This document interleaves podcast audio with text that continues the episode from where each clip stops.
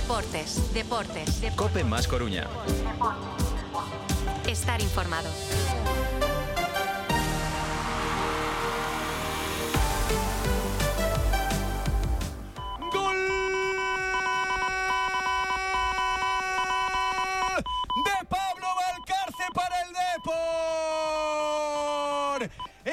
Minuto 7 de la primera mitad en el estadio Fernando Torres. Fue en Labrada 0, Depor 1. Pablo Valcarce. Gol del Fuenlabrada, gol de Sergio Benito. En el 92 empata el conjunto local en el estadio Fernando Torres. Fue en Labrada 1. El cuero de la otra portería para Sergio Benito. Ojo que se va a plantar solo delante de Parreño. Sergio Benito, gol. Gol del Fuenlabrada. No me lo creo. Gol del Fuenlabrada. En un córner a favor del Depor. Es una contra por parte del Fuenlabrada en la parte izquierda. Iba ganando 0-1 en el 90, estamos en el 95 y va perdiendo 2-1. Fuenlabrada 2, Depor 1. Es increíble, pero cierto. Y el deportivismo sigue instalado en ese laberinto de decepciones, de sufrimiento, de desilusión, de frustración, de fenómenos paranormales, de resignación, yo qué sé, todo cuanto queramos decir, porque le pasa de todo al Depor. Es que le pasa de todo. Desde que se cayó el pozo de la RIF, más no le puede pasar. Y yo pregunto, ¿errores arbitrales? Sí. Ayer, por ejemplo, Manulama eh, debió de ser expulsado. ¿Falta de puntería? Sí. Incapaces de resolver ocasiones manifiestas ante el portero rival. ¿Lesiones? También. Ayer Valenciaga se sumó al carro de lesionados, que además caen como moscas en demarcaciones concretas, o el lateral izquierdo o las posiciones de ataque. ¿El Depor mereció más? Sí, también lo compro. Falló lo indecible, aunque es cierto que se apagó en la segunda parte. Todo eso, todo es verdad. Pero el caso es que este equipo está a años luz de lo que esperábamos. Ha ganado un partido de seis. Era invulnerable, rocoso, sólido y ya ha encajado cuatro goles. No ha sido capaz de ganar ni un solo partido en Riazor ante rivales de un potencial infinitamente inferior. Y hay futbolistas, como Callarga o como Davo, que siguen sin aportar absolutamente nada, a los que tenemos que sumar, a los que llegaron tarde y de los que todos esperamos muchísimo, como Salva Sevilla o Pablo Valcarce. Además de todo esto, la plantilla, digamos lo que digamos y lo miremos como lo miremos, está coja arriba. Y más ahora con la baja de larga duración de Barbero. Y podemos analizar en qué estamos fallando o caer en la autocomplacencia, en la mala suerte, en que jugamos muy bien, en que los árbitros son muy malos, en las lesiones, lo que queráis. Yo la semana pasada os hablaba de el vaso medio lleno, medio vacío, la botella medio llena, medio vacía. Pero la realidad es que no le hemos ganado ni al décimo octavo, ni al décimo séptimo, ni al décimo cuarto, ni al décimo. Solo hemos sido capaces de ganar un partido en lo que va de temporada al Lugo, que aún está peor que el Depor. Y ahora llegan las prisas y las urgencias. Y no solo eso, el drama de enfrentarte al filial del Celta, que es que ya te supera en la tabla. Yo escuchaba a Giraldez hace tres semanas. Este equipo no está ni para competir. Somos carne de descenso. Muy blandos. Bueno, pues está por delante del Depor. ¿Quiere esto decir que el proyecto ya ha fracasado y que hay que echar a Idiáquez y a Soriano? No, yo no digo eso. Pero hay que revertir urgentemente esta situación. Porque si no se hace, esto empezará a ser insostenible. Y os digo una cosa, a mí, Imanol Díaz que me cae simpatiquísimo. Es un tío súper enrollado, se adapta perfectamente a la ciudad, es que eso es indiscutible. Y Soriano me parece un excelente profesional. Pero negar que esto ha empezado fatal es de necios, porque los números están ahí. Y defender lo indefendible es de obtusos. Porque para corregir un problema, lo primero que tienes que reconocer es que existe. El equipo no va, por H o por B. Ayer es que se despistó al final, pero tenía el partido contado, o sea, pues perdió. Otro día es que no tuvo ocasiones, no remataba, por haber rematado. Otro porque es que el portero rival es la araña negra, Yashin. Pues chico, qué, mala suerte. Pero no se le gana a nadie. Y no hemos jugado contra ninguno de los cinco primeros. Y estamos ya a nueve puntos del Nastic. Esa es la realidad. Con una estructura de club descomunal y 28.346 socios con lista de espera. Mira, ahora mismo, mirando las clasificaciones, sumando los dos grupos, el Depor es el vigésimo segundo clasificado de la primera ref. Y lo que es peor, ningún favorito ha fallado hasta ahora. Ni el Nastic, ni la Ponferradina en nuestro grupo, ni el Ibiza, ni el Málaga, ni el Castellón, ni el Córdoba en el otro grupo. Ninguno. Claro, también diremos, ah, es que esto es como termina, ¿eh? no como empieza. Como si diésemos por ello que los que empiezan bien fuesen a fallar todos y que los que empiezan mal, como el de, por al final fuesen a ser campeones por decreto. Es que eso es, perdón lo que voy a decir, una imbecilidad. Decir eso es una idiotez. Si empiezas mal, mal y hay que corregir. Y si empiezas bien, fantástico. Oye, que el tiempo dirá, pues claro. Que esto es como termina o como empieza. Pues hasta ahí llego, no soy bobo. Que a lo mejor el Depor revierte la situación, ojalá.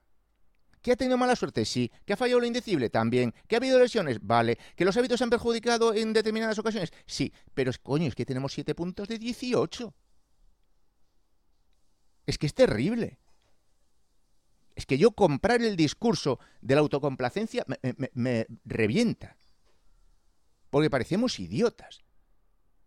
Resignados completamente. Bueno, esto es lo que hay. pero ¿cómo que es lo que hay? El presupuesto más alto que hay. Una estructura. Hemos anunciado fichajes en el club a punta pala. Y estamos haciendo el ridículo. El ridículo. A dos puntos del descenso. Y a nueve del líder. Insisto, no es para tomar decisiones drásticas ahora porque me parecería una temeridad y me parecería un exceso y una locura. Pero esto o lo reviertes rápido o te encuentras en una situación, no te voy a decir irreversible, pero casi, con un líder que se te ha escapado a nueve puntos, que te llega el eterno rival, el filial del eterno rival, ojalá fuese el eterno rival, el filial, que viene de hacer un buen partido contra el Barça B y que tú estás dando tumbos. No, es que ayer el Depor mereció, es que fue mucho mejor. La primera parte, bueno, la bomba, vale, ¿Y, luego qué?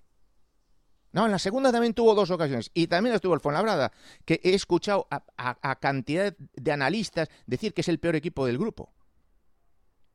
Y te mete dos goles al final, como si fueras un equipo de alevines. Por Dios. Bueno, menos mal que el Depor Banca no para de darnos alegrías, que suma 3 de 3 es líder y bien que me alegro. Que por cierto, esta es otra, ¿eh? Madre mía. Si es que al deporte Escote tiene que estar encantado, ¿eh? Si es que los compañeros de relevo sacan una información y unos documentos y unos testimonios sonoros de lo que pasó en el Depor Banca 21-22. Y es terrible. Es terrible. Yo le voy a dar a Miguel Llorente la presunción de inocencia. Se la voy a dar porque es, mi obligación. Y además, así se archivó el caso. Pero es que tú lees y escuchas los testimonios. si esto es verdad, si es verdad, repito, si es verdad, es otra villasusada en grado superlativo. Porque lo que hizo el antiguo director general y consejero en este caso si es cierto lo que ahora denuncian, es para morirse. Para que Scott diga, pero chico, tú, pero a ti quién te puso ahí. ¿Fui yo? Joder, eh, debía tener un día tonto para ponerte. Torrente. Hola, ¿qué tal? Novarro, muy buenas. Eh, eh, cuéntame exactamente, bueno, exactamente tampoco mm. es, una cuestión para volverse locos, porque es bastante sencillo, mm. pero ¿qué pasó en la 21-22? Bueno, pues lo que fueron hechos oficiales que se conocieron es que el Depor abrió una investigación tras la llegada de un mail al canal ético del club y aparta a Miguel Llorente el 24 de marzo de 2022. La resolución a esa investigación es ninguna actuación irregular y sancionable y se restablece a Miguel Llorente como entrenador en sus funciones y una amonestación verbal con afán constructivo. ¿De dónde viene esto? Primero, bueno, pues que Ana González, la que era su segundo entrenadora, decide abandonar el club y decide comunicar a Villasuso, a Rocío Candal y a Carlos Rosende en una reunión el por qué abandona el club. Y es que entiende que Miguel Llorente tiene, bueno, pues actos eh, racistas, comentarios despectivos, etcétera, etcétera. Finalmente, las jugadoras también se cierran en el vestuario y hay un documento que hace público relevo, que es un escrito que hicieron en esa plantilla, una carta que nunca llegó a ver la luz y que nunca llegaron a leer y que consta de 14 puntos y que, insisto, eh, lo ha hecho público relevo. Algunos ejemplos, abro comillas, ¿eh? múltiples actos y comentarios discriminatorios, actitudes racistas, comentarios despectivos sobre una jugadora con diversidad funcional, intromisiones en la vida privada y un innumerable etcétera. Y terminaba ese escrito así, exigimos su cese. Luego hay otro correo anónimo, el 22 de marzo, con 38 puntos, también que se habla de incluso intentos de falsificación de enfermedades para evitar partidos y también comentarios despectivos. Eso en la primera parte. En la segunda, en el día de hoy, eh, nuestros compañeros de relevo le hacen una entrevista a la propia Ana González, que habla de ataques de ansiedad, porque no dormía y que se da cuenta de que no era cosa suya hablando con otras personas dentro de la estructura del club a los que también les había pasado cosas parecidas. Incluso habla de comentarios despectivos a través del grupo de WhatsApp que tenían en el cuerpo técnico. Hace una reunión para explicar el por qué lo dejaba. Y lo que ella piensa de todo lo que ocurrió en el club, y abro comillas, pienso que lo que hizo el club fue protegerse y hacer como si no hubiese pasado nada. Esos ataques de ansiedad hizo que se encerrase en casa durante dos meses, porque dice Ana González en esa entrevista en relevo, tenía miedo de salir de casa, miedo de que él viniera en referencia a Miguel Llorente y me recriminara que le había jodido la vida, sensación de que nadie había creído su historia. Y termino con la última pregunta y la última respuesta. Dice, ¿alguna vez después de aquella reunión hablaste con el club? Respuesta de Ana González, después de la reunión recibí varias llamadas de David Villasuso alguna en la que me recriminaba el motín de las jugadoras. Se refiere a esa reunión cuando se encierran en el vestuario y no quieren entrenar porque entienden que Miguel Llorente no puede seguir como entrenador. Que yo lo había provocado. Que eso no era lo que habíamos quedado. Que no le dejé actuar. Que no le había dado tiempo. Que si sabía algo de la carta que si había sido yo. Esas fueron las llamadas. La última fue para testificar a la ciudad deportiva, pero me negué. Evidentemente, para mí yo era la víctima y aquel era mi agresor. Yo no quería ir donde él estaba. A partir de ahí no recibí más respuesta del club, ni una llamada, ni una carta.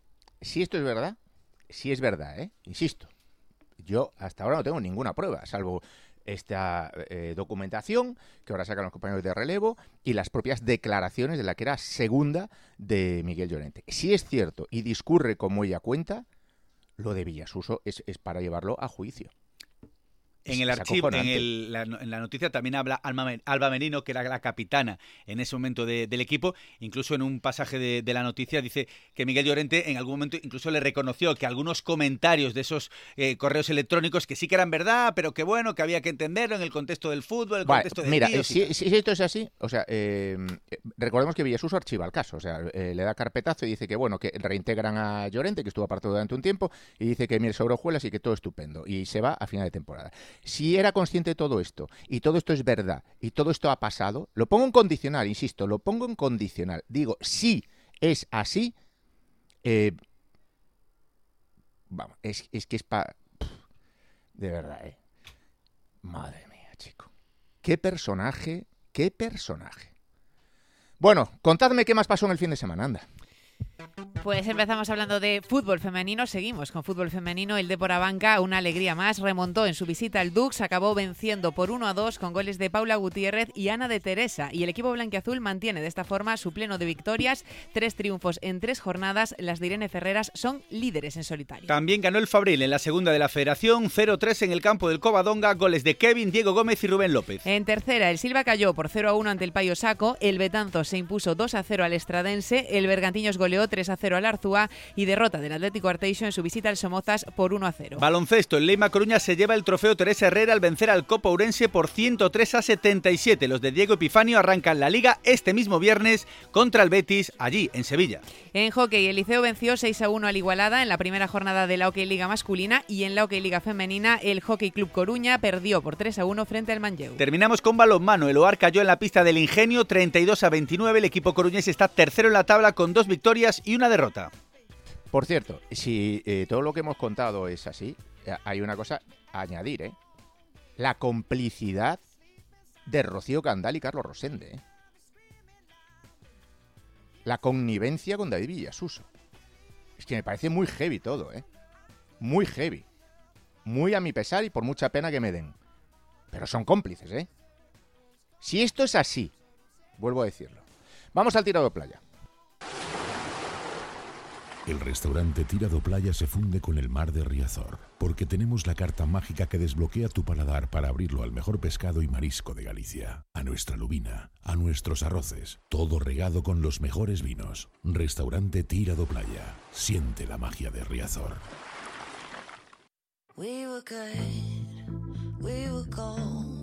Muy dolorosa. Tres ocasiones clarísimas para el 0-2. Bueno, cuatro diría. La de Mella y dos de, y dos de Lucas. Una que es una parada increíble de Belman. Hemos llegado al descuento y, nos han metido dos goles en el descuento, en dos pérdidas nuestras y, bueno, pues una, derrota muy, muy dura. ¿no? Yo creo que, el fútbol nos está castigando en este inicio de liga de una manera muy severa y, bueno, pues ahora mismo tragar, tragar saliva y recuperarnos para el siguiente.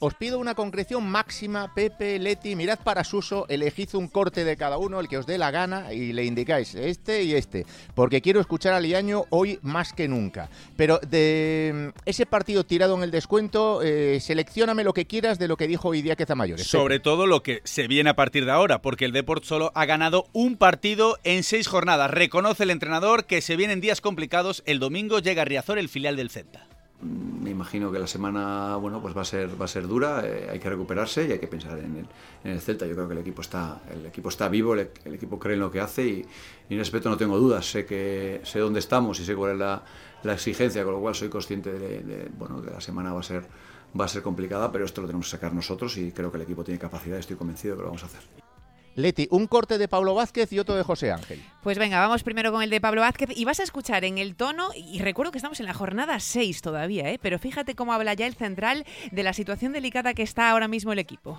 No hemos sabido competir esos últimos, últimos minutos. Creo que el fútbol está siendo muy cruel con nosotros. Estoy un poco aún asimilando todo esto, pero bueno, eh, he visto mil situaciones así de malas y peores y creo que al final vamos a salir. Eh, hay que dar un paso adelante todos, todos los jugadores, porque esto lo tenemos que sacar nosotros y como, como he dicho antes, pedir disculpas a la afición porque, bueno, no se merece esto. Y ese mensaje se repetía en la zona mixta porque José Ángel también quiso disculparse delante de los aficionados.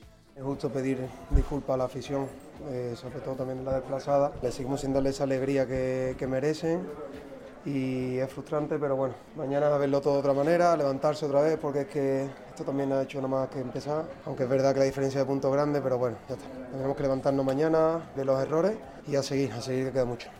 ¿Qué sabemos de Pame Valenciaga, Pepe? Valenciaga, descártalo para el partido del domingo. Tiene una lesión muscular en el aductor, un mínimo de dos semanas ausente. Y más optimismo con Pablo Martínez. Simplemente es un golpe. Esperan que pueda estar recuperado. Cantina Sistina y a los oyentes. Premio al mejor cachopo de España y de Galicia. Ganadores del mejor cachopo de Galicia y resto de España en 2019 y 2020. Finalistas en el concurso internacional de cachopos 2022, organizado por la Guía del Cachopo. Seguimos, ¿quieres más? Comida casera calidad Sixtina. Descúbrenos en Santa Cristina Oleiros. La cantina Sixtina, simplemente divina. Toca dar nota al equipo porque todas las semanas lo hacemos y mm. no sé cómo respiran nuestros seguidores y seguidores también del Deporleti. Pues mira, un 86% suspenden al equipo en Fuenlabrada, un 7% le dan un suficiente, un 4% un bien y un 3% notable sobresaliente. Cornide, por ejemplo, nos dice, Dios nos librara de estar en el otro grupo. Si en este estamos así, en el otro descendíamos seguro. José Tavares, como juego, este año jugamos más a ganar, sobre todo fuera de casa, pero los resultados son los que son y estamos ya a nueve puntos del líder. Cornide, ¿habrá que mandar a Betanzos a alguien del Deportivo o simplemente fijarnos en la selección del Salvador? En tú, referencia a Rubén de la Barrera. Y otro comentario, Juan Castro, quiero creer que los del 3% son trolls sureños. Se refiere a ese 3% que con ironía, creo yo, le dan al Depor un notable sobresaliente. Vámonos a Gonzaba y hablamos con Liaño. Asador Gonzaba Carballo. Cada día avivamos el fuego de nuestra parrilla para darte las mejores carnes y pescados a la brasa. Y otras delicias, consulta nuestra carta y reserva. Para que puedas seguir disfrutando de las cosas buenas que la vida te ofrece, ponemos en marcha Gonzaba en Carballo. Asador Gonzaba Carballo. Estamos en la base Motor Club.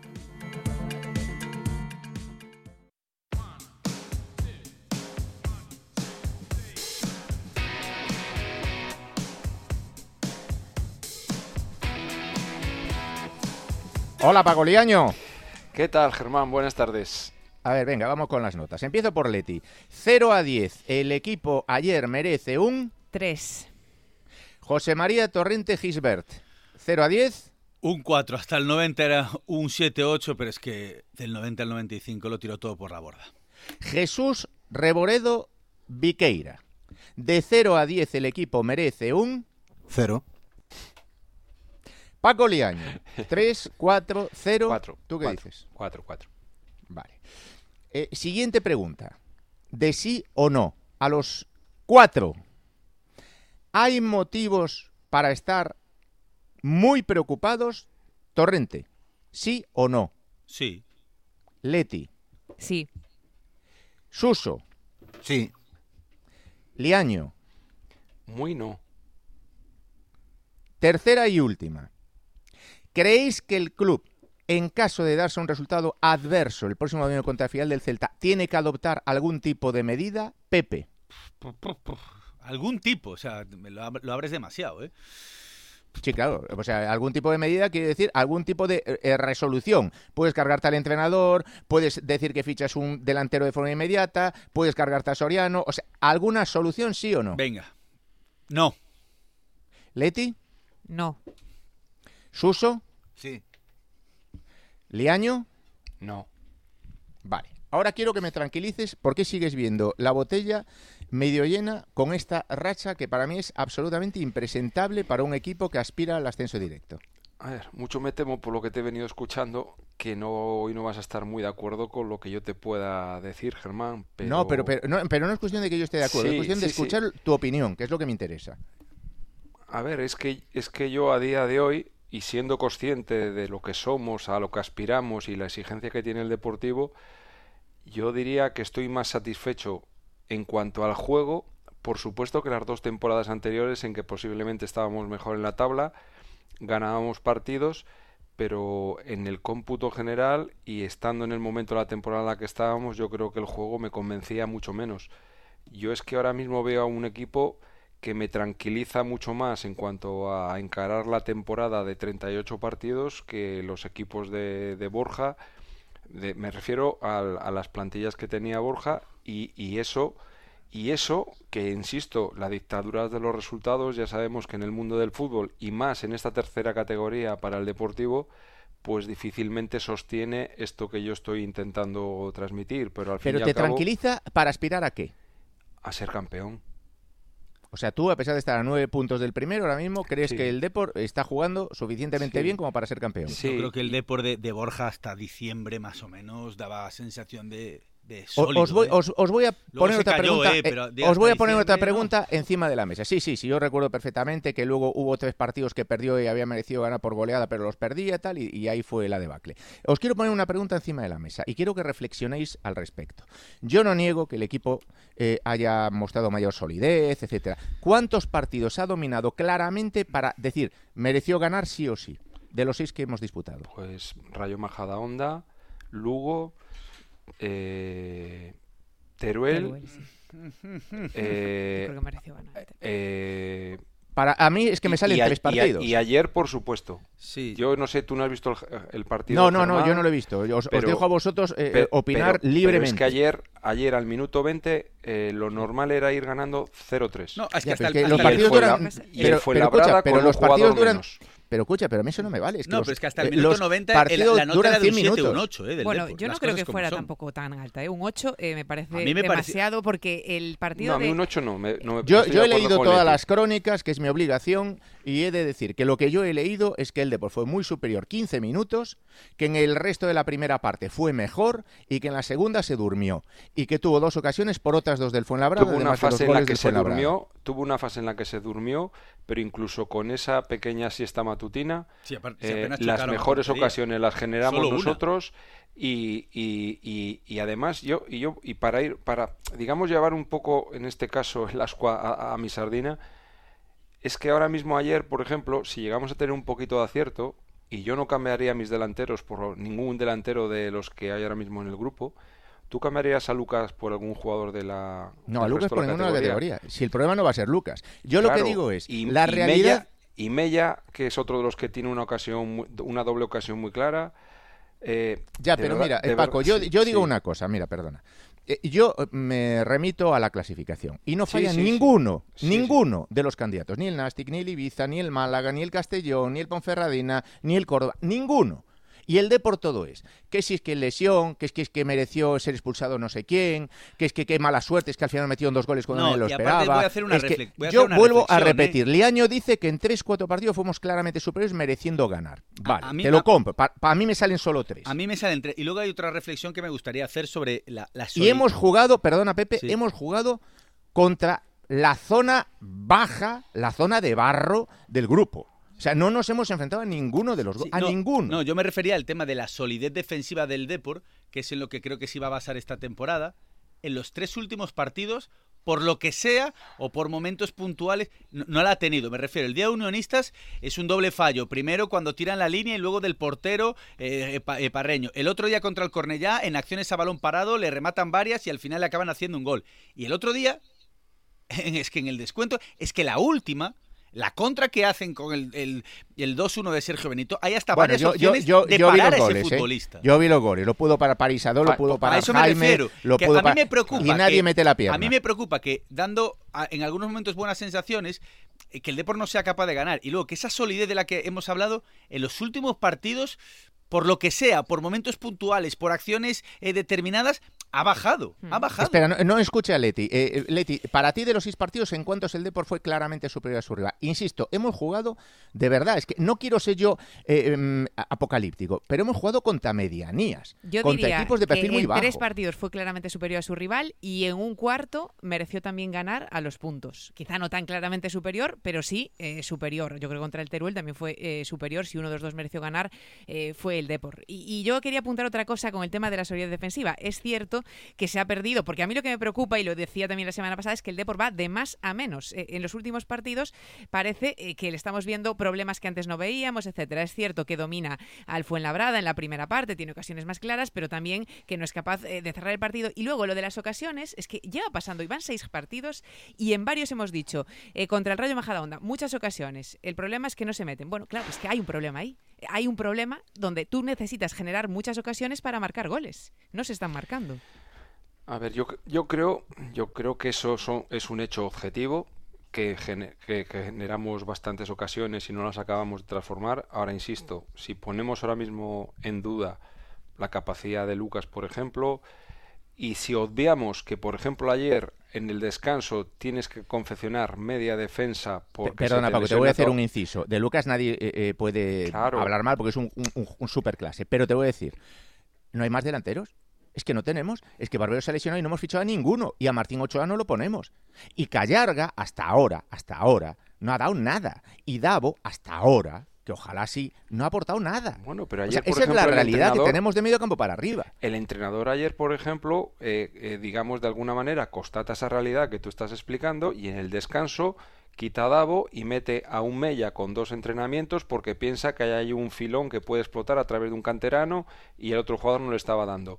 Lucas ahora mismo yo creo que aunque no sea su mejor posición, pues probablemente sea el jugador que mejor puede desempeñar ese papel, sobre todo jugando fuera de casa. E insisto, yo lo de ayer creo que fue un problema de puntería.